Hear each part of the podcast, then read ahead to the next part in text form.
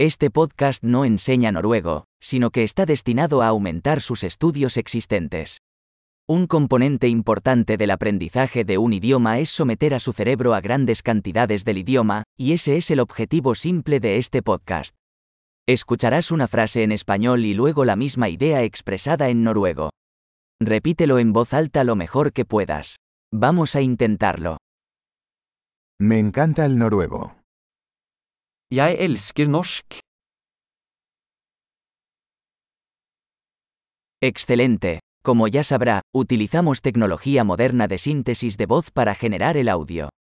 Esto hace posible lanzar nuevos episodios rápidamente y explorar más temas, desde prácticos hasta filosóficos y de coqueteo.